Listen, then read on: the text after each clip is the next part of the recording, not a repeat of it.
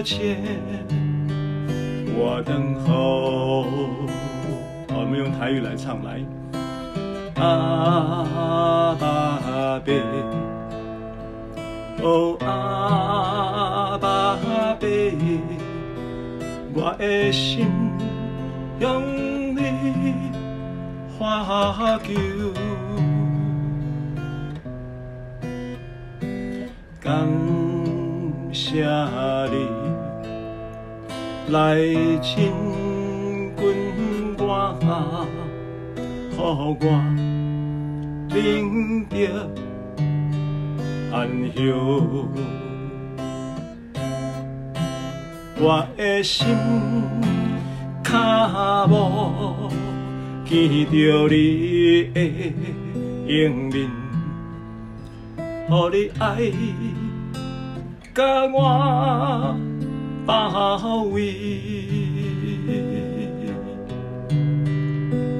啊。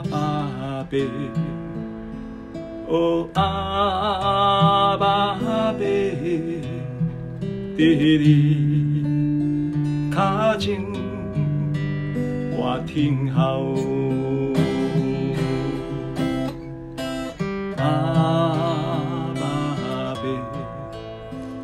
哦，阿爸爸，我的心向你。花球，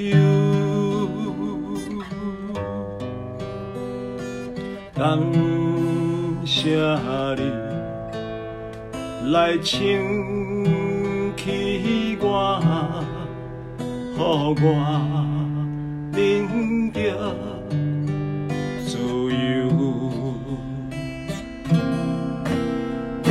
心卡无。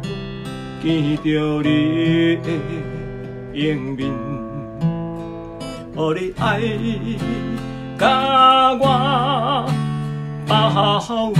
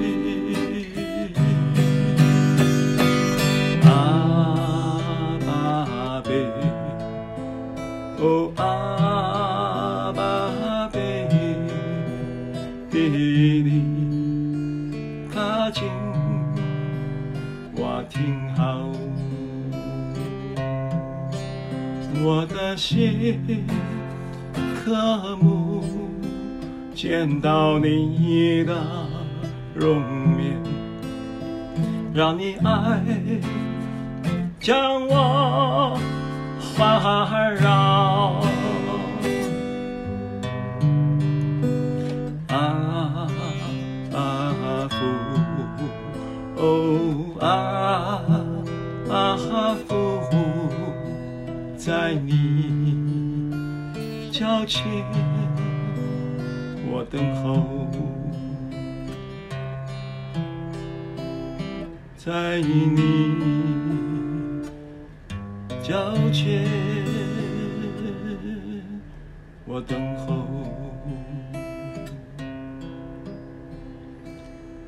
的，我们众人一起在你爱子耶稣基督的名里。在你爱子耶稣基督的灵里，在你爱子耶稣基督所代表的那一个福音的道理，在那一个真理的立场里，我们向你献上歌颂，向你献上敬拜。我们这一个歌颂，这一个敬拜，就仿佛在你脚前等候吃下。玛纳来，让我们的心得满足，让我们的心得洁净，让我们的心得自由。圣灵啊，你是父的灵，每一次我们借着你来到父面前的时候，你帮助我们更认识父的生命的本性。圣灵啊，你也是真理的灵，每一次我们靠着你。来到父的脚前的时候，你要将父在福音中，在基督耶稣里要启示的真理，启示在我们众人的心中，来满足我们每一天心中的渴望。我们渴望更认识你，我们渴望在认识的过程中更信任你，我们也渴望在这个信任的基础之上。我们与你关系就越来越紧密。谢谢你，谢谢你。我们相信这个渴望，也正是阿巴父你的渴望。所以这个渴望要被满足，这个渴望要被成就。垂听我们众人的敬拜、歌唱和祷告，奉主耶稣基督的名，阿门。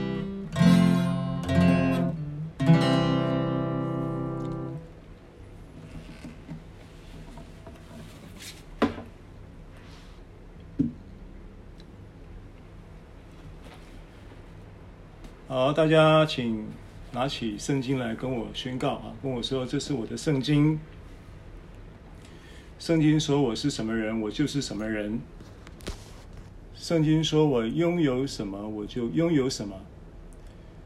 圣经说我能做到的事，我都能够做到。今天我将被神的话教导，我的魂正警醒着，我的心正接受着。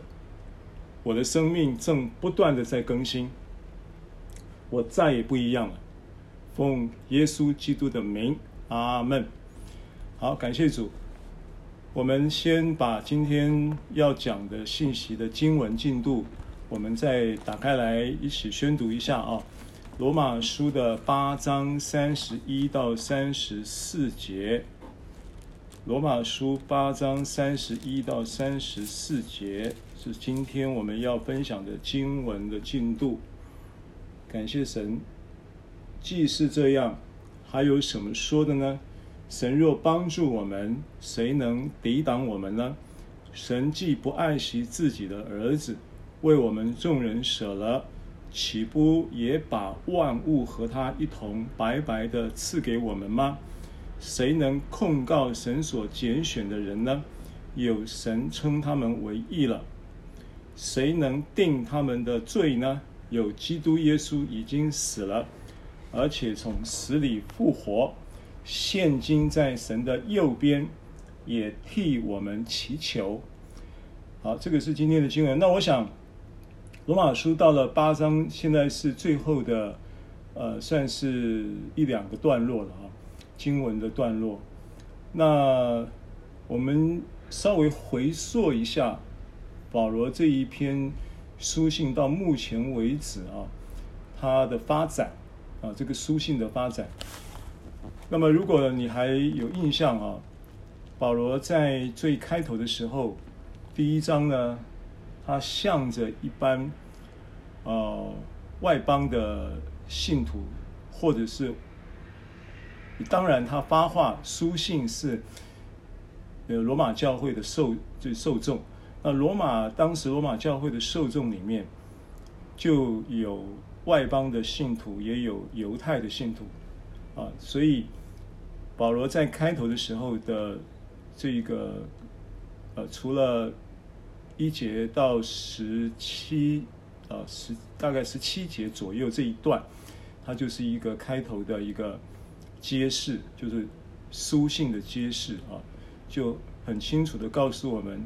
主题就是耶稣基督的福音，这是整个罗马书的核心，就是一个论述福音真理神学啊的论述的一个呃很明确的一个宗旨，就是耶稣基督的福音，就是罗马书要论述的核心。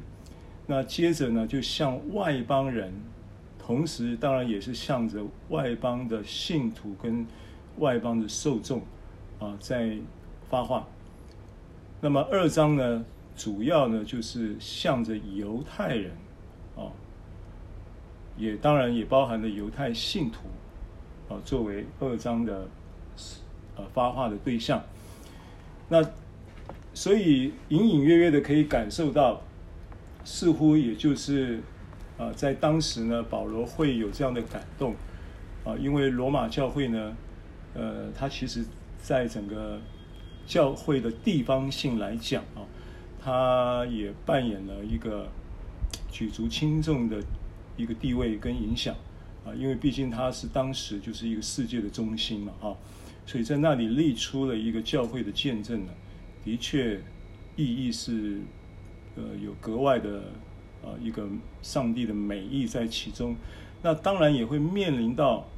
就是外邦人跟犹太人之间的一种历史包袱，啊，种族主义的包袱，那这个是可以呃推理可以想见。虽然保罗并没有明讲这件事情，但结构上是这样子，啊，所以一章二章分别有了这样的一个开篇的一个对话之后，然后接着呢三章就揭示了因信称义。那你会发现呢、啊？这这一封书信的那个圣灵的流啊，是非常的明显的啊，那个涌流是非常的明显的。从三章呢二十一节开始，应该讲二十节开始啊，就揭示了因信称义嘛啊，所以凡有血气的，没有一个因行律法能在神面前称义，因为律法本是叫人知罪。接着就刹不住车了，保罗就刹不住车了。那个圣灵真理的因信称义启动了以后的这个启示，永留在整篇书信里面，就一直永留到八章。从三章二十节启动了阴性称义的启示了阴性称义的真理，然后就一直涌流到八章，整段都是以阴性称义作为神学的。福音恩典福音神学的论述基础，一直发展到现在，啊，发展到今天我们讲的这一篇信息的经文段落。那最后呢，一一段是八八章的三十五节到三十九节，那这一段呢，可以说就是一个整个阴性称义启动之后，真理永流的启示到末了的一个 ending。很漂亮的一个 ending，ending 在一个颂赞啊，颂赞，颂赞，颂赞神的爱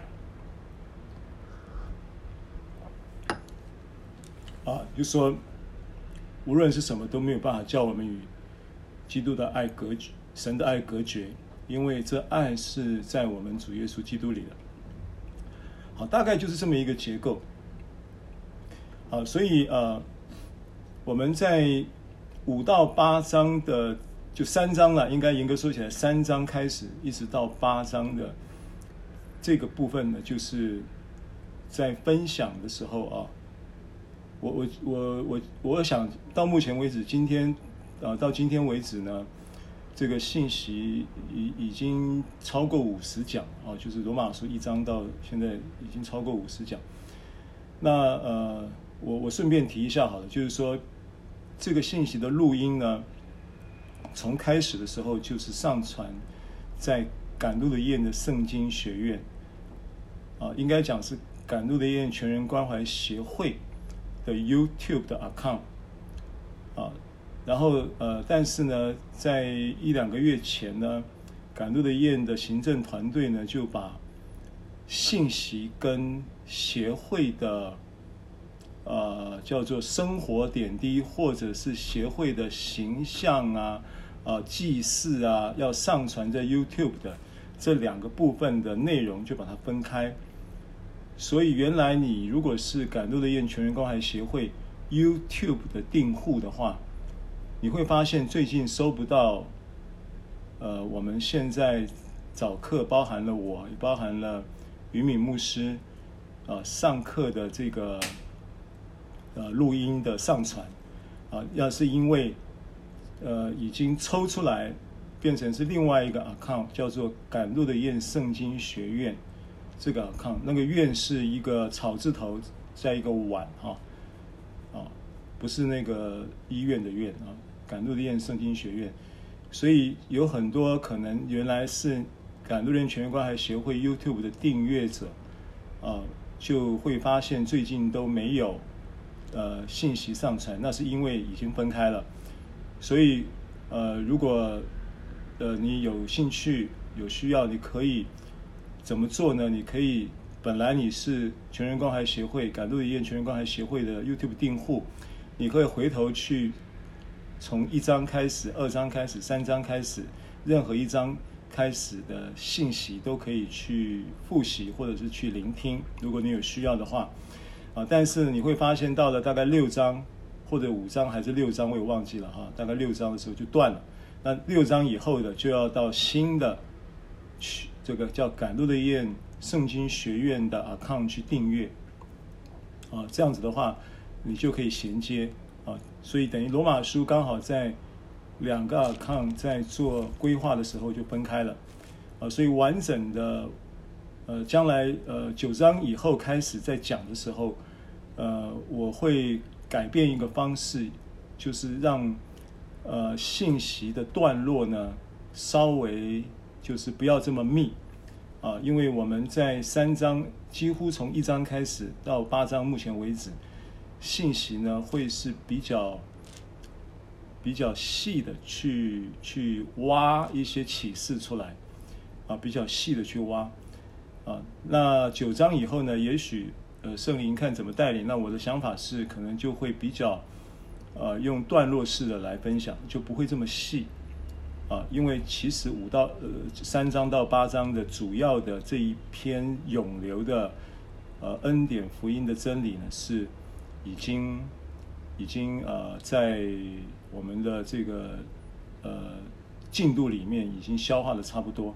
啊，那九章以后的信息当然有它的意义，有它的重要性，啊，但是呢，比较不会是在教义上的解释，啊，比较不会是在这一方面的啊，那尤其是十二章以后，全部都会是生活的应用，这个是大概我说明一下哈，所以话又说回来，刚才我们讲到从三章二十节启动了因信称义的启示，这个启示的涌流好像活水江河一样，刹不住车，就巴拉巴拉巴拉巴拉巴拉一口气就到八章最后的这个段落。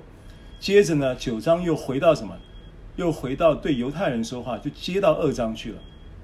二章是对犹太犹太人在说话，向着犹太人啊发表犹太人的绝望，要怎么样解解锁啊？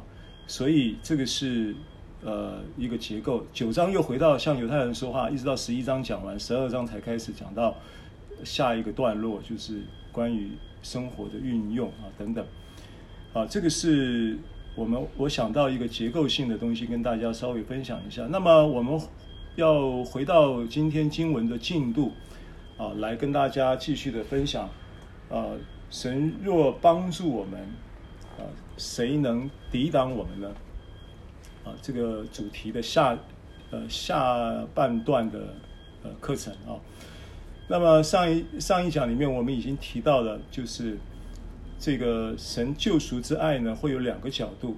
一个角度是，他将主耶稣基督，啊，他的爱子舍了赐给我们，做我们的生命，啊，这是救赎的一个积极面，啊，那消极面来说呢，救赎有一个报仇行动要执行。那这个是我们上一次讲的一个主题的一个部分的启示，啊，那今天呢，我们要继续把这个段落。啊，经文分享完呢，我衔接一下上个呃上个礼拜的课程啊。我们先看一段圣经啊，在以赛亚书的七五十五章的七到十三节。以赛亚书的五十五章七到十三节。那这段经文，因为我们要理解一件事情。我们所有呃关于教义的这个启示，永远也必须是以耶稣基督的呃福音，就是他的死而复活，作为整个启示的钥匙啊，以这个为钥匙来开启这个神的话语。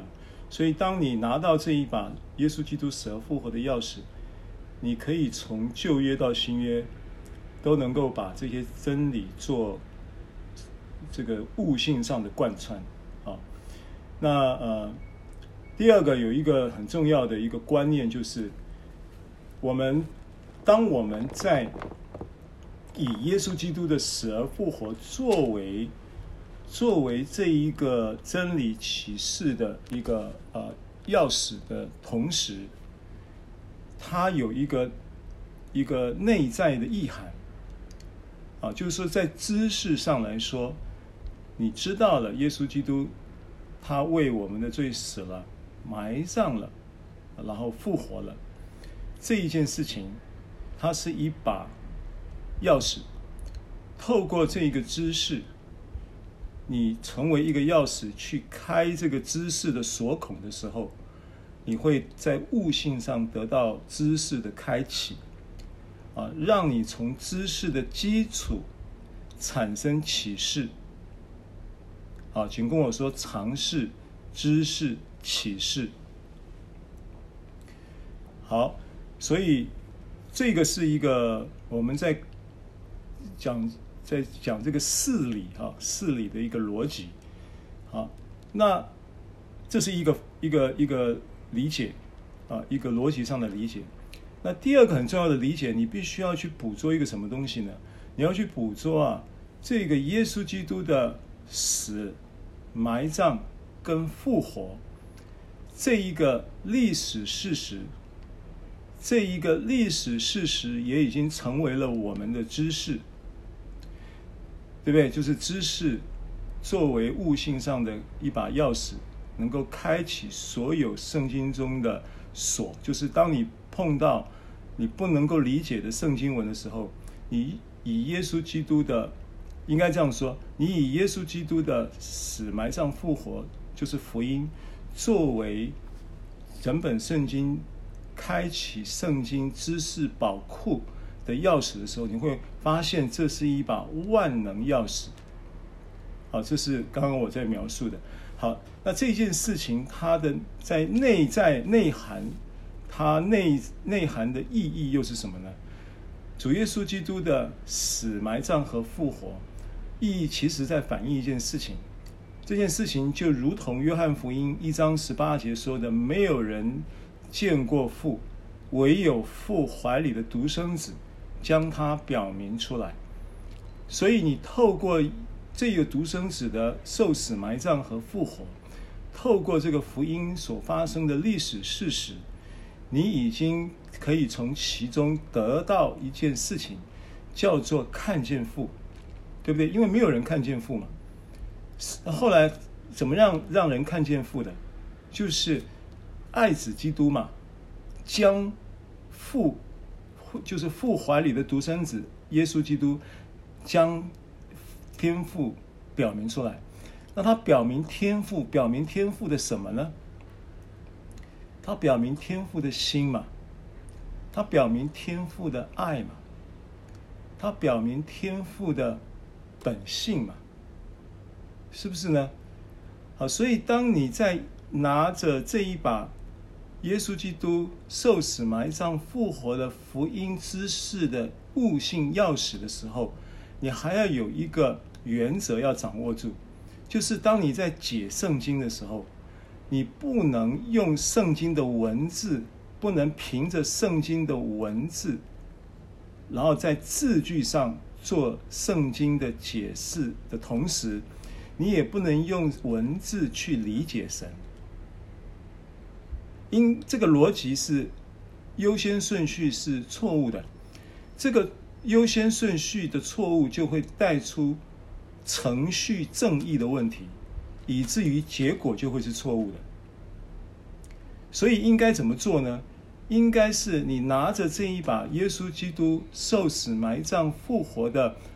知识悟性上理解神的话语，理解福音的宝库，要开启这个宝库的钥匙的同时，你要以什么呢？因为他是在告诉你，他是在阐明，他要让你看见父的心，他要让你了解父的爱，他要让你知道父的本性是什么。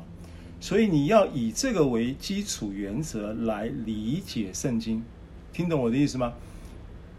你要用父的本性是恩典的父，是慈爱的父。父向着他的孩子所怀的意念总是赐平安。你要以这一个父的本性作为圣经理解的钥匙的内涵跟意义。否则的话，圣经读来读去，你读到后来你会打结，你会没办法真正的去。捕捉到这个，这个，这个父所要，呃，他因为你没有从这个父的本性，没有从父的爱跟他的心来理解圣经的话，你就很难得到那个父，就是父怀里的独生子要表明什么，对不对？他的表明对你来说就不是主观的，你没有办法理解，所以。保罗才会讲说，字句是叫人死，唯有经义是叫人活。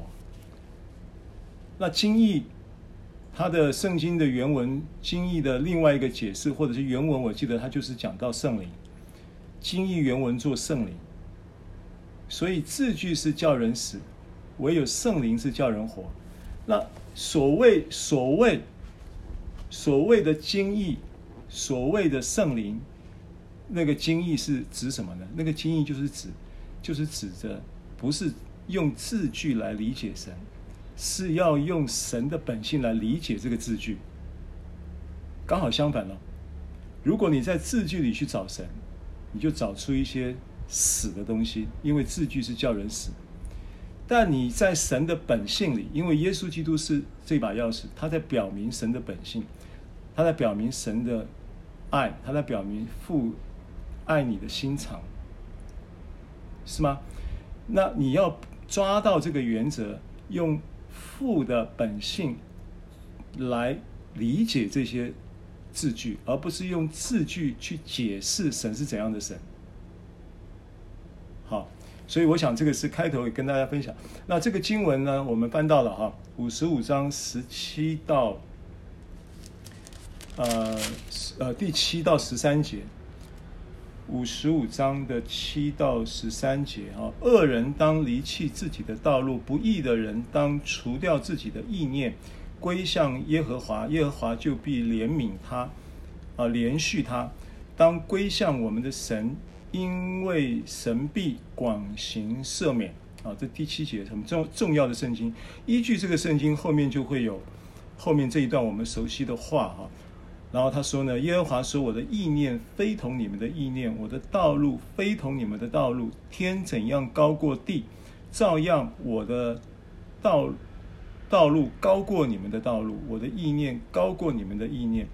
雨雪从天而降，并不返回，却滋润地土，被。”使地上发芽结实，使撒种的有种，使要吃的有粮。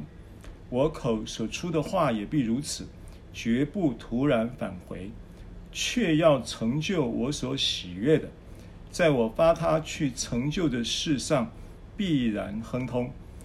你们必欢欢喜喜而出来，平平安安蒙引导。大山小山必在你们面前发声歌唱，田野的树木也都拍掌，松树长出代替荆棘，番石榴长出代替呃蒺藜，这要为耶和华留名，作为永远的证据，不能剪除。好。那我今天要用这段圣经呢，来来衔接上周讲到神报仇的这一个救赎的一个另外一个救赎之爱的视角。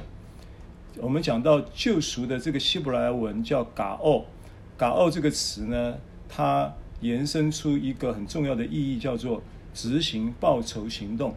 那我们要从这一个字义，因为救赎主。救赎主预表的就是基督，就是我们的神是救赎的神，对不对？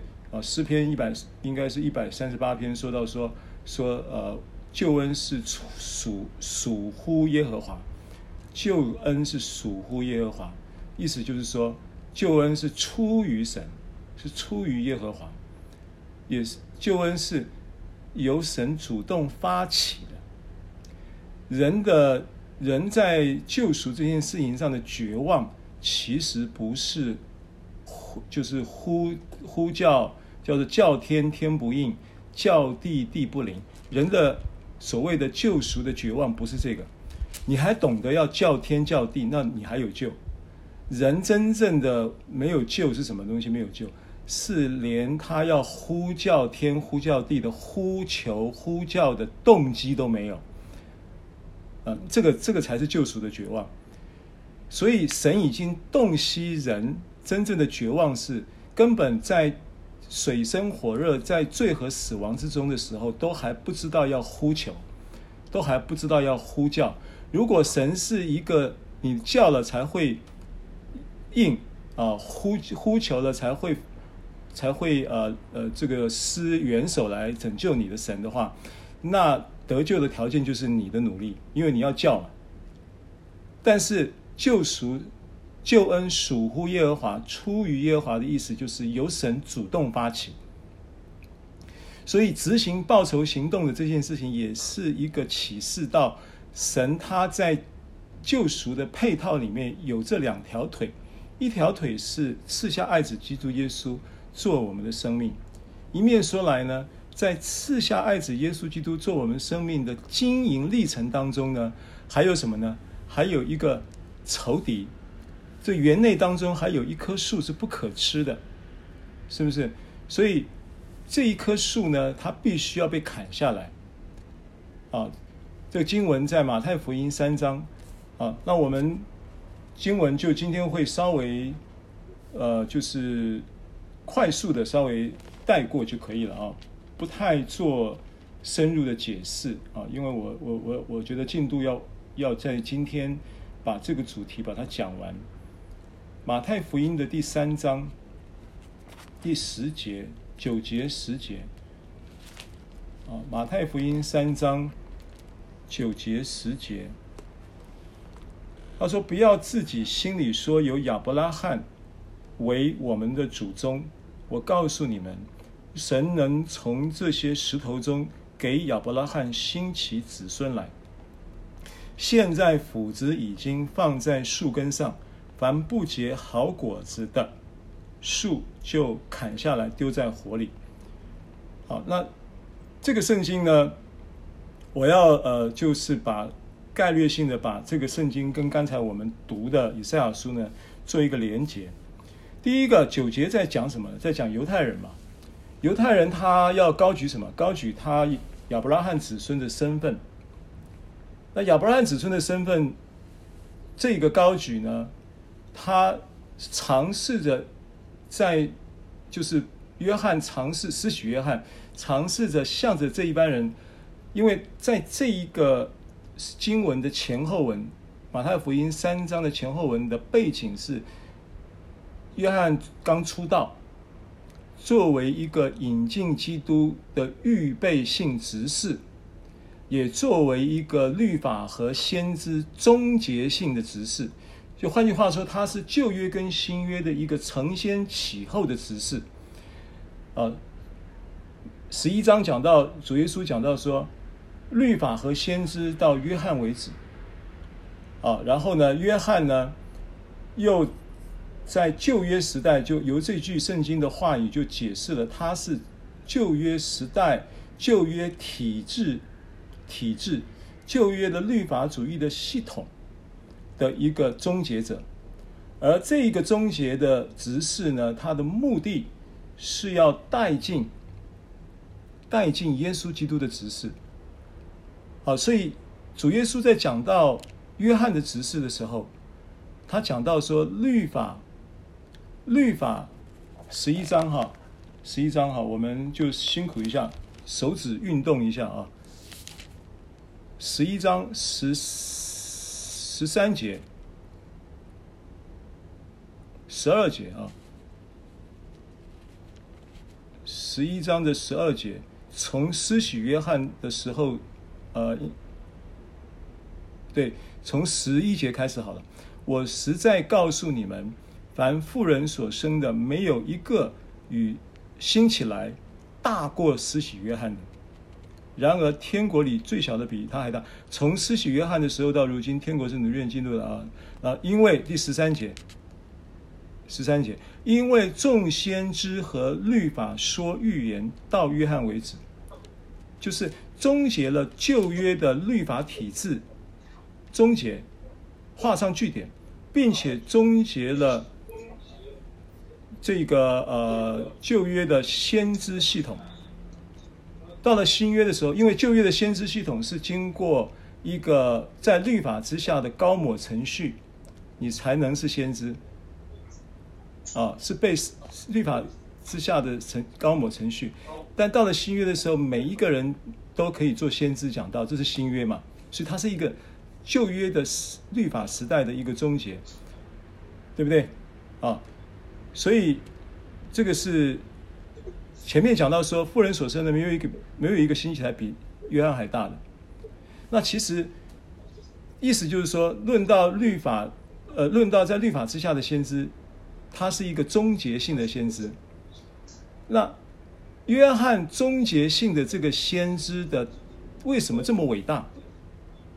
为什么主耶稣在这里 promote 这个约翰讲到他是他说富人从妇人所生的没有一个一个与什么兴起来大过施洗约翰的，所以你把这个第十一节跟第十三节串起来读的话，意思就是说约翰也就是从妇人所生里面最大的先知。那他大什么？他也没行过什么神迹啊，也没叫死人复活啊，瞎子行走，聋子听见，然后瘸子行走，不是瞎子行走，瞎子看见，瘸子行走。约翰没有行过这些神迹啊。那比起以利亚，比起以利沙，比起旧约很多先知，他实际上没有这么伟大。但是为什么耶稣讲他最伟大？因为他借着他引进了基督，明白吗？啊，他的职分伟大在于说，他就是为着基督的职分而做预备道路的，这是他的伟大。好，所以到了前面的三章就在描述他启动这个职分的时候，出道的时候就有这么一个记载，记载到他跟法利赛人跟犹太人对话的时候，就说到说有亚伯拉罕，啊，回到三章九节哈，有亚伯拉罕为我们的祖宗的这样的一个身份是犹太人的自我形象的高举，自我形象的高举。那这个自我形象的高举呢，其实是一个很重要的障碍，因为神要给你新的自我形象，对不对？啊。什么叫自我形象高举？就是我的身份嘛，我的身份，我是怎么定义我的身份？我是亚伯拉罕的子孙，不得了啊！我是犹太人啊，我是神的选民啊！这个身份，抱持着这个身份，用这个身份来定义你。OK，那这个可以推理到什么？可以推理到整个律法主义制度之下，大家都以什么？都以你名片上印的是什么职分做你的身份，对不对？你名片上，你你你你的你的生你的这一个，譬如说你是一个学生，你的身份，可是你学生你你这个你是你是资优生，那又是你的身份。所以，我们其实从这个逻辑就延伸到我们生活当中各种不同的一种角色，延伸出各种不同的身份上的一个定义。那这个东西要解决，这个东西没有价值。为什么讲没有价值？他说神能从这些石头给亚伯拉罕兴起子孙来，意思就是说你的价值就是一个石头。约翰讲得很白啊，你不要以为你是亚伯拉罕的子孙就不得了了，你不要以为你名片印个董事长就不得了了，这些都要过去。你有一个永恒的身份要赐给你。你要重新来用这一个身神所赐的这个永恒的身份来定义你，不要让你的行为跟表现跟角色扮演成功失败。父亲节刚过，很多父亲会落寞，会觉得说我这个父亲身份角色扮演扮演的并不好。我我甚至你已经很好了，你还会你还会自我在就是在那个律法主义的思维底下还会自我检讨。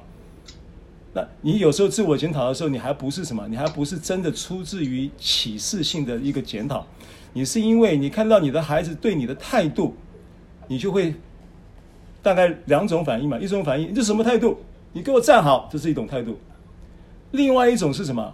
你反而会伤心，反而会落寞嘛。你会觉得我的儿子怎么这样子对我？那我这个我这个生我这个做父亲的，我怎么做成这样？我这个做父亲的，我真的是。真的是不配啊！我真的是做的不好，我我真的有太多好。你用你的生活当中人际互动，然后你的工作表现、老板的脸色、客户的订单这些东西来定义你，这些都叫石头，没有价值。这就是跟亚伯拉罕的子孙跟这些犹太人在讲的时候的意思。好，他说你不要以为这个是。这个什么有什么了不起？这个没什么了不起，因为神可以从这个石头兴起子孙。如果这个身份是是你要的话，一个石头就给你一个，但没有意义。但是如果你悔改，如果你悔改，你可以得到那一个神要定义你重新的那个永恒的尊荣的啊，不会改变的那一个新的身份跟地位。这个是在天国里的，就是你的护照已经换了，你的国籍也换了。你就在信了耶稣的同时，你接受了耶稣基督的同时，其实你已经换了一个国籍，因为从黑暗的国度迁到爱子的黑暗，从黑暗的权势迁到他爱子的国里。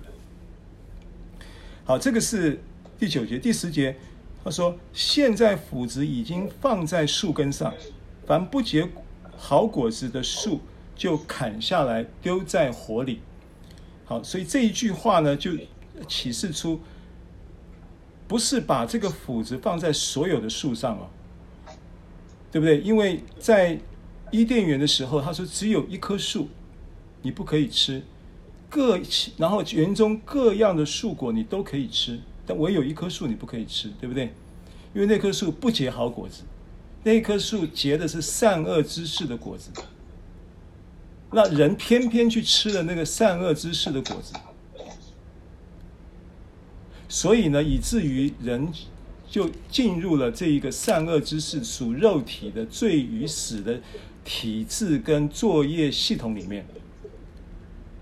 所以，当神兴起主耶稣基督，就把我们脱离罪和死亡的同时，他还必须要灭的不是只是，呃，他需要施行救恩的对象不仅仅是要救你，他还要去灭除，要去解决这一个罪与死的背后，他所那个运作的所有的运作体制、运作的系统。就就是神报仇的对象，这是我们上一讲在讲到神报仇的这件事情的时候，他对付的，他报的是这一个仇，所以不要把报仇理解成为神的审判，神的审判跟神的报酬是不一样的。神在审判人的时候，当耶稣基督再来，白色大宝座审判非信徒的时候，不信的人的时候，神也不是报仇的心态在审判。神是充满了不舍，充满了无奈在审判，可以听懂我意思吗？审判也不是神的原意，因为马可福音十六章讲嘛，是不是？信的人不被定罪，不信的人怎么样？啊，就是马可福音十六章十六节。哦，经文我翻出来，我读一下。马可福音的十六章的十六节，呃，我不太清楚为什么我现在讲话会有回音，是不是跟大家有没有人在麦克风的，还是 anyway 就是是不是麦克风先关一下还是怎么样？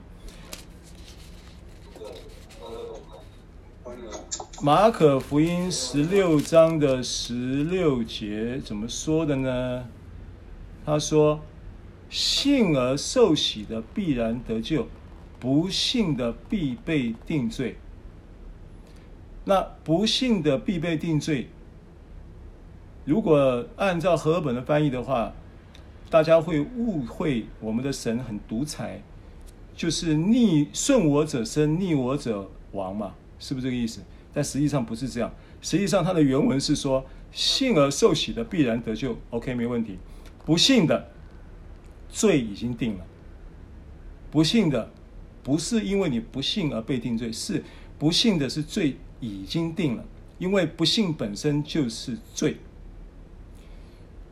所以当救恩临到我们这些不信的人的时候，是给到我们有机会重新翻盘。重新下交流道回头，不然的话，你已经就是在往，因为罪已经定的情况之下，其实你就在往死亡的道路上行走。那救恩临到你的时候，是让你可以不要再继续往死亡的道路走，然后给我们新的方向，叫做永生的方向，给到我们新的 solution，新的解决方案。这是，呃，关于关于这个，呃，三章的这个经文哈。好，那我们回到，所以那棵树是什么树？就是三章十十节那棵斧子是预表了什么？预表了基督，对不对？然后那一棵树其实神透过基督耶稣的救恩，不但救了救他的儿女们，还要去向这个使儿女们在罪的蹂躏。在罪的欺凌，对不对？在魔鬼的霸凌的生命里面，然后那么久的时间呢，神一定要去斩草除根嘛，对不对？一定要去把这一个罪与死背后的权势解决了，把罪与死背后的系统解决了，把罪与死背后的那个制度解决了，那个就是这一棵树，就代表那个制度。这一棵树叫善恶知识树。好，这样明白了，我们。回到这个以赛亚书的五十五章的经文，那以赛亚书五十五章经文，先看第七节。那你会讲说，牧师，那这个好，我现在明白了，神报仇的日子这一件事情，不是指着神的审判，因为过去我们看到这个神报仇，我们就触目惊心啊。然后变成基督再来这件事情呢，大家并不是欢欣鼓舞的在等候、期待耶稣基督的再来，而是觉得再来是一件可怕的事。再来，其实对着信徒来而言，那是一件令人兴奋的事情，令人期待，啊，欢欣鼓舞。如果有鞭炮可以放到勇士，应该放到勇士，这个鞭炮都要放到勇士里去了。啊，可是呢，你不明白这个报酬是怎么回事的情况之下呢，你就会隐隐约约觉得，耶稣基督还是不要那么快来好了，来了以后可能遭殃。没有，你是你在基督里面，这些事情跟我们都无关的。啊，那神报酬呢，也不是针对你，神就是针对那一个罪跟死背后的那一个治理系统。所以林后五章十七节说，若人在基督里，他就是新造的人。那个 katesis 那个造那个词，除了它是创造的意思，它也是一个意思，叫做治理体系。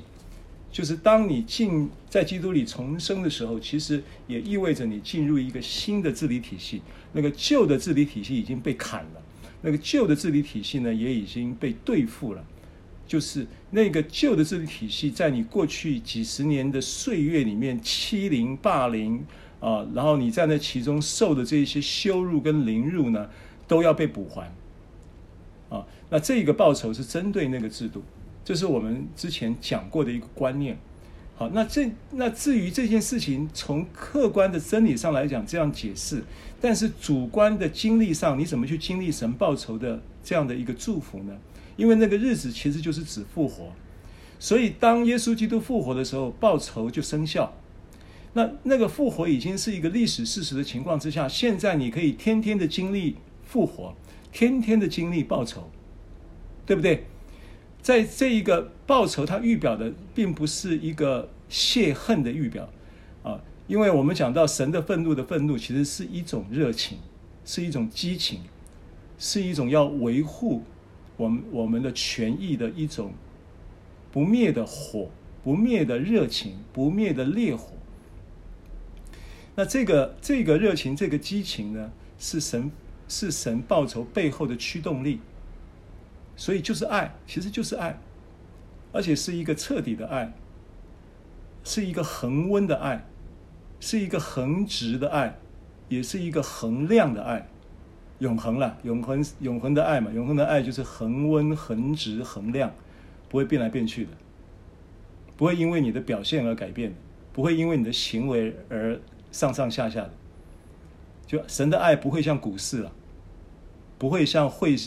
外汇市场的 K 线图上上下下，那我们的情绪会上上下下，我们的感受会上上下下。他，所以我们要被神的真理来来来建造我们的认知，像约翰一样，always 就是说，耶稣所爱那门徒，耶稣所爱那门徒，耶稣所爱那门徒，耶稣所爱那门徒。耶，那这个约翰一直这样的认知，表示他对于神爱的。呃，恒温、恒值跟恒量，他是有体会的，所以他也就是相对应的回应神的爱的时候，也是恒温、恒值跟恒量。Amen。啊，所以我们要怎么样来让这个客观的神，他是帮助我们的，他的救赎，嘎奥的救赎意义里面有执行报酬行动的意义，嘎奥的这一件报酬行动的意义，它延伸到我们个人的生命，我们我们要怎么样的来？来来结果子，怎么样来经历？怎么样来应用它呢？这个就是五十五章七节要讲的事情。啊，他说：恶人当离弃自己的道路，不义的人当除掉自己的意念。好，所以当这里你在讲到这个恶人的时候，不义的人的时候，我们不要把它二分法。呃，律法主义喜欢二分法，就是圣跟俗，好跟坏。善跟恶，是跟非，恶人跟善人，义人跟不义的人，我们会这样子分，对不对？那实际上呢，另外一种，这个人呢，不要把他想成是个体的话，你把他想成是人的状态的话，就是人都会有恶的状态，也会有不义的状态，会不会？你是不是艺人？你是艺人。你的身份不会改变，可是你会不会有不义的思想？会呀，当然会呀。什么叫不义的思想？就是我神神的供应对我来说，呃，好像那么虚无缥缈，我还是要靠我的努力啊！啊，这个思想是不义的，因为不是说你努力不对，不是，不要误会，是你已经把你的努力放在神供应的认知之上，这个程序正义跑掉了，优先顺序跑掉了，所以不义是不义在程序。是不易在优先顺序，你仍然要努力，就好像保罗说，这个什么，靠靠着在我心中运行的大能，尽心竭力。他靠着神给他的能力尽心竭力，这是对的。但是你不要靠着你自己的尽心竭力替代了神的能力，淹没了神的能力，那叫不易嘛。好，所以我我用这样子讲，你就知道那个不义的范围很大哦。那恶呢？你你你你你今天是不是在艺人的身份里？神看你是不是良善的？当然是良善的。好，那但是你会不会有恶的思想？会不会有恶恶的时候？会啊，会有没有状态？会啊。那状态是什么？什么叫恶？其实这边讲的邪恶啊，你去查希伯来文也好，或者希腊文的邪恶，你查到字根的时候，都会查到一个扭曲的意思。扭曲、变造，就是你的思想里面，你还在那个更新的过程当中，你不会一夜之间你思想就更新。你还在那个更新的过程当中的时候，你会有那个什么呢？你会有那个那个叫做扭曲的思维。会有那一个灰色的思想，对不对？会有那个更新过程中的那一个谎言意识，不是你说谎，是魔鬼或者世界或者肉体在扭曲神的话语的时候，那个真理本来是纯正的，可是被扭曲之后呢，就变得是谎言，然后你接受那个谎言，其实这就是恶人。你就变成了你接受了那一个扭曲神真理的邪恶思想，可以理解我意思吗？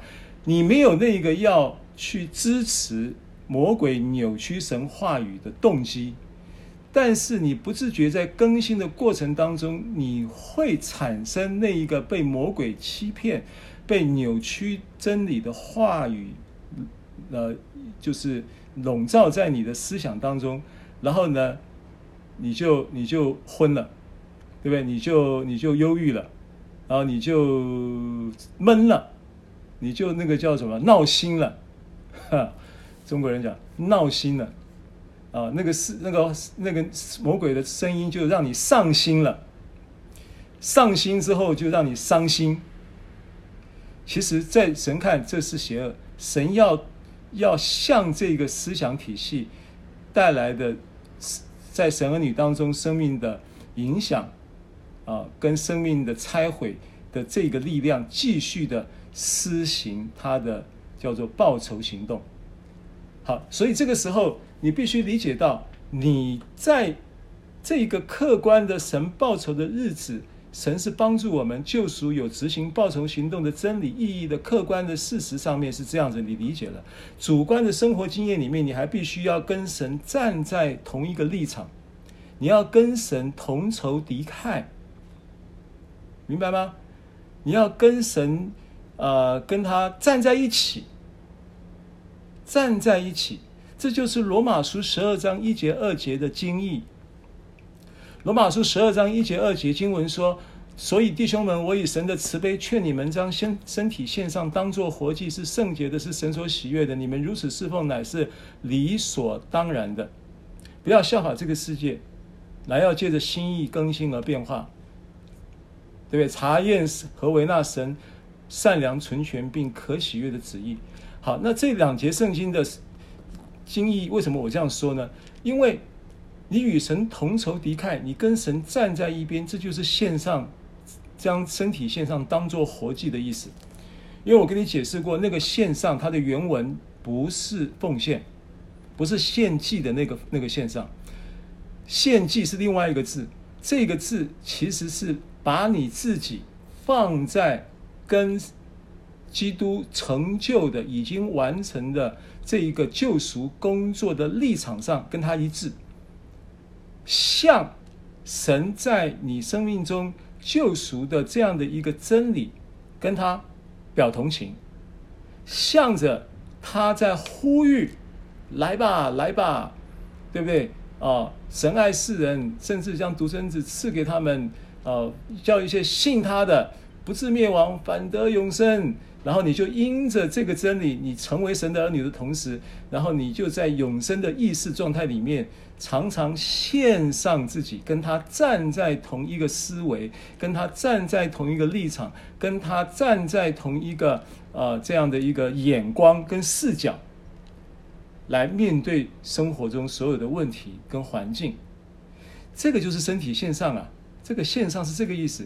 所以呢，你可以在这件事情上面与神同仇敌忾。你要意识到危险，你要意识到邪恶，你要意识到不义。然后呢，把你的思维转向，转向，对不对？转向神，转向他的话语。这个 metanoia 的操作，这个悔改的操作，就是，就是除掉自，就是。五十五章七节，离弃自己的道路，不义的人当除掉自己的意念，就是这个意思，对不对？你等于是与神报仇行动，对付这个叫做律法主义的思维体系跟制度的真理之上，与他配合，跟他站在一起，一同来。向着这个制度，向着这个思维系统，向着这个事情报仇。为什么？有没有仇？有没有仇？当然有仇啊！你被这一个思维，你被这一个错扭曲的谎言，你被这一些事情蹂躏了几十年，你还没仇啊？你被蹂躏了几十年嘛？是不是这样子？你到现在还是偶尔还被蹂躏一下嘛？你当然要杜绝它。当然要除掉它嘛，好，这个就是七节的意思。然后归向，归向就是转向神喽，归向耶和华，耶和华就必怜恤他。归向我们的神，因为我们的神必广行赦免。所以意味着什么呢？意味着恶人的扭曲的真理带来的谎言，当你没有没有意识到这件事情的。邪恶，而归向、转向神，其实，在神看这边讲的，这神看其实也是罪。但是即便是这样，即便是这样，神还是广行赦免，明白吗？所以我们在，因为赦免的本身，它的意义就是除去，就是拿走罪的意思，带走罪的意思。神广行赦免的意思就是，所有的罪他都已经赦免，所以你不要在那个那个自我定罪的恶人的扭曲真理的谎言中来成为你的道路，你不要让这个不义的思维成为你的意念，因为神已经赦免了。好，所以整个恶人的扭曲真理的思维。跟不义的人的不义的这样的一个意念，它其实本质上都是定罪意念，对不对？所以七节说他必广行赦免，定罪意念不必再存在了，Amen。好，所以我的意念非同你们意念。但后面的这个经文啊，我就跳一下，因为时间的关系啊，我就跳到十二节、十三节。十二节十三节说：“你必欢欢喜喜而出来，从哪里出来？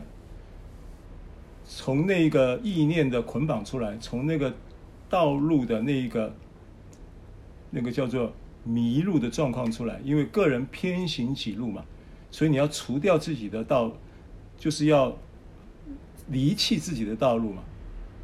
哦，不要偏行己路啊！哈，也要从这里面欢欢喜的出来啊。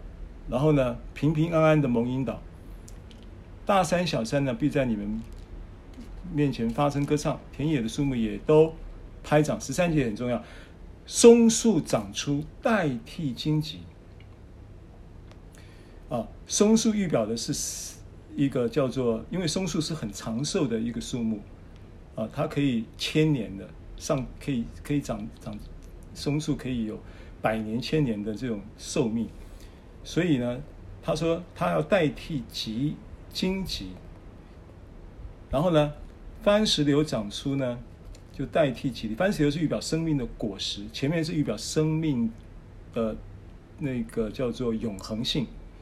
松树预表了那个生命的永恒性，然后番石榴预表了这个永恒生命呢，不是那么遥远，现在就可以有出手的果子，所以番石榴预表的是生命的果实，所以你有了永恒的生命呢，来代替你的咒诅的生命，定罪的生命。荆棘是预表咒诅，对不对？番石榴呢也会长出呢，来代替什么？吉藜，吉藜预表的是咒诅的果子。荆棘跟吉藜第一次出现在哪里？考一下你的神学。创世纪三章十八节，犯罪了，人犯了罪以后，神出来处理这个事情的过程当中，跟亚当最后的对话说：“地必要长出荆棘和棘藜。”这是咒诅的意思。所以咒诅是从罪来的，也不是神咒诅亚当，是罪带来的结果，叫咒诅。那前面既然神必广行赦免，后面就会产生这个事情。所以神的松树代替的意思就是代替，就是向其荆棘报了仇。生命，对不对？神所赐的永恒的生命、永生的生命呢，要向定罪的生命报酬，咒诅的生命报酬。然后番石榴就是永生的生命所结出的这一个出熟的果子呢，就是你现在就可以经历。那个复活所带来的，以基于复活所产生永生品质生活中的果实，叫做番石榴。这番石榴有仁爱、喜乐、和平、仁爱、恩慈、良善、信实、温柔、节制，对不对？然后这些是代替吉利，吉利就是荆棘跟吉藜都预表咒诅的生命以及咒诅的果子。那这要为谁留名？为耶稣基督的万民之名，万民之上的名，耶和华。这边用耶稣就指着耶稣而言，他的名是圣，天上的圣名，万民之上的名，作为永远的证据。你的这些都是耶稣基督名所带来的证据，不能剪除，就不会被消灭，它是永恒存在的。Amen。好，所以这个是我们在这个经文里面呢，呃，今天的主要的一个段落。那后面呢，我们要继续往下看，回到罗马书八章。罗马书八章，罗马书八章的呃三十二节，哦，我们就接着把经文的进度呢，要到三十四节跟大家做一个，因为我我我前面这么多的铺陈以后，你就非常容易理解二三十二到三十四节的表保罗的那个，可以说就是从三章二十节启动了这一个阴性称义的。永留真理的一个 ending 啊，就是这几节圣经。那这个 ending 呢，呃，三十二节怎么说呢？三十二节说呢，三十二节说，神既不爱惜自己的儿子，为我们众人舍了，岂不也把万物和他一同白白的赐给我们吗？好。那呃，所以字面上来讲，啊，我们的意会应用这个经文的理解，就是说，呃，他连爱子基督耶稣都舍得给我们，他不会有什么不舍得给的东西，啊，这个是一个理解，啊，这是我们一般的一个就是对这个经文的理解，没错，也对啊，但我要你要衔接是整个思路，就是从。八章开始一直到现在的一个思路，甚至你要追溯到从三章二十节启示揭示这个因信称义的真理之后，延伸到现在他的那个中心的思想啊。第一个，不要去用字句来解释神，这是我刚刚讲的一个原则。你要用神的本性来理解这些文字啊，这个是很重要的。那呃。所以，神既不爱惜，并不是如字面上所说的，他不爱惜自己的儿子。他不爱惜。如果你要去用字句，那我就告诉你，你要去查原文。原文这个字的意思，并不是严格说起来，他是没有保留的意思，不是不爱耶稣，不是不爱自己的儿子，是他没有保留他自己的儿子。他为什么没有保留他自己的儿子呢？他怎么这么狠心呢？让他的儿子死呢？哎，你忘记了，神是什么神？神是永生神。他知道耶稣会复活的。他必须要走这段路，但是永生神知道他的儿子是要复活的，他不知道吗？难道那个那个父亲不知道儿子会复活吗？所以根本没有什么无所谓狠心不狠心的问题。所以这个立法之下都有很多奇奇怪怪的解释啊。神杀他自己的儿子，没有这个事啊。他为意思就是说，他为了你我都没有保留主耶稣。他的独生爱子的情况之下，毫无保留的让他爱爱子为了救赎而受了这一个刑罚跟苦难。你要从这样的一个逻辑去反推神怎么样的呃信实，他的爱是怎么样的负责我们的生命的各各面的需要，所以他为了我们众人舍了。他当然也会把万物和他一同白白的赐给我们，啊，就是你可以从这一件事情上面，从这件事情上面，你得到的这件事情启示性的认知，你不会有任何的缺乏意识。其实他要处理的并不是你的房子、车子、儿子、银子。或者妻子，他不是要只是要处理你五子登科的问题，当然这些都也很重要，这些也都是神所顾念的，但是更重要的是，你必须基于这一句话的一个本本质上的一个启示的基础是，他不会向着你有任何的不能舍的东西，是你需要的，神。的供应是不会停止的，啊，那这个是基于什么？很重要的一个观点，它基于什么？因为我们众人在这一个经文里面，你还是要把它放进一个伦理关系。这一位神他是父，我们众人是他的孩子，是他的儿子，Amen。好，所以是基于这个。所以我我我我用这样的一个提醒，就是你要不断的意识到他是父亲的逻辑，来理解啊神的话语，来明白真理，然后你要不断的以神的本性为前提，来支取这些话语中的生命啊神的本性，就是不要用字句来解析神，要用神的本性。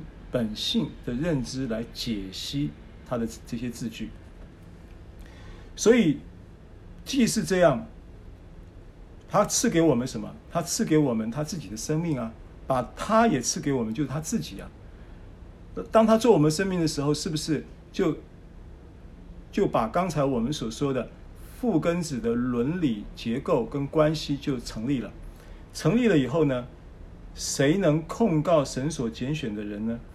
有神称他们为义了，所以他不但有了一个什么，在八十八章三十二节有了一个生命的一个伦理关系，然后呢，接着从这个生命的伦理关系为基础之下，又进而产生了一个什么呢？产生一个法理，法里面的一个身份的赐给。前面三十二节给的是什么？给的是生命。啊，是生命所带来的一个儿女的身份。三十三节给的是什么？三十三节给的是艺人在法里面的身份，一个是生命面的身份，一个是法里面的身份。生命面的身份，我们是神的孩子，神是我们的父。法里面的身份呢，他是神，他是公义的神，我们在基督里就成为神的义。那神的义是基于。法里面的身份是基于生命的身份的基础，明白吗？因为如果你不是有生命的身份基础的话，你没有办法活出这个义。如果你缺了法生命身份的这个基础的话，神的意对你来说，这个身份也只不过是有一个有限的有效期的身份，就好像那个护照给你，有效期五年，有效期十年，对不对？你你身份你你你你你没有没有没有办法永久的有效，是不是？所以呢，但是呢，这个义的身份是不是永久的？是永久。为什么它是永久的？因为是基于你是儿子，儿子有了这个义的生命，当然就会套进这个法理义的身份，而活出义的生命来。理解吗？好，所以有神称他们为义了，那谁能控告？有神称他们为义了，他的小字叫做有什么？小字就是说。是称他们为义的神，就谁能控告呢？称他们为义的神能控告吗？他的意思就是说，连称他们为义的神都不能控告，因为神不能违背他自己，神不能说谎，是不是？所以连神都不能控告的之下，还有谁可以控告？当然没有人可以控告，但是只有一个人还常常在控告，就是你自己。这一句话在提醒你，他在问你，谁能控告？你想了半天，最后你会想到，只有你自己会最常控告的是你自己。魔鬼都还没那么常控告，是你自己。所以，神称义有一个很重要的意思，就是脱离，欢欢喜喜的从自义中出来。如果你常常有自我控告，并不是表示你是义人，其实你是在自义，基于自义，不是不义了。是基于自义，自义比不义还要麻烦。啊，三十四节，谁能定他们的罪呢？同样的意思，没人可以定，连神自己都不能定，因为基督已经死了。基督死的这个效，这个果，这个法律的效力生效没有？生效了，所以神自己都不能反悔，神自己都不能定罪，没有人可以定罪，没有人可以控告，没有人可以定罪。那现在还有谁最常定罪你？你自己，那这个怎么来的？这个怎么来的？这个当然连贯我们刚刚所说的这些内容，当然都跟你的思维有关系嘛。你有一个在更新过程中，还有一个残留在你的思想当中的一些被扭曲的真理成为谎言，然后你的自我形象，你在定义你自己的时候的那一些依据，有的有的姊妹定义自己的依据就是体重。体重成为他的定义啊，体重在某一个标准以上，他就自我形象良好；体重在某一个标准的时候，他某就是不不达标的时候，他就自我形象低落。然后这种小声的控告，那是哪里来的？可能就是从小你玩芭比娃娃来的。为什么？因为芭比娃娃给到你一个形象嘛，然后芭比娃娃的形象变成是你的自我形象。所以，当你跟芭比娃娃比起来差很远的时候，你就开始自我定罪。我讲这个哈，其实是有一点依据的，因为曾经其实有一些女性研究的心理学家在女研究女性的这种叫做自我满意度的时候，他发觉有一个族群的自我满意度是最低落的。哪一个族群？给你猜？没时间给你猜了，我告诉你，职业模特儿的族群啊。你说那些模特儿一个一个都是都是怎么怎么讲都是都是标准都是很都是很超乎常人的标准的，怎么怎么怎么他们的自我形象自我满意度会这么低呢？最低的就他们的自我满意度是最低的，对他自己的满自我满意度为什么？就很很很简单嘛，就芭比娃娃成为他的标准嘛。你知道芭比娃娃的腰几寸啊？按照那个比例，那个腰是十六寸的。那是人吗？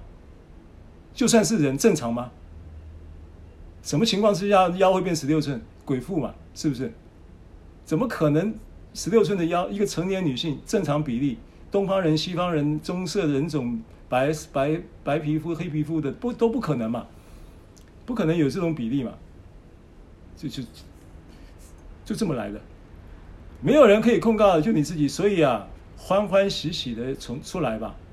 啊，除掉自己的意念吧，离弃自己的道路吧，神已经赦免你了，必广行赦免。好，还有九分钟时间，大家回应一下。我们今天课程就先到这里。好，感谢大家的收看收听。好，回应一下，弟兄们来。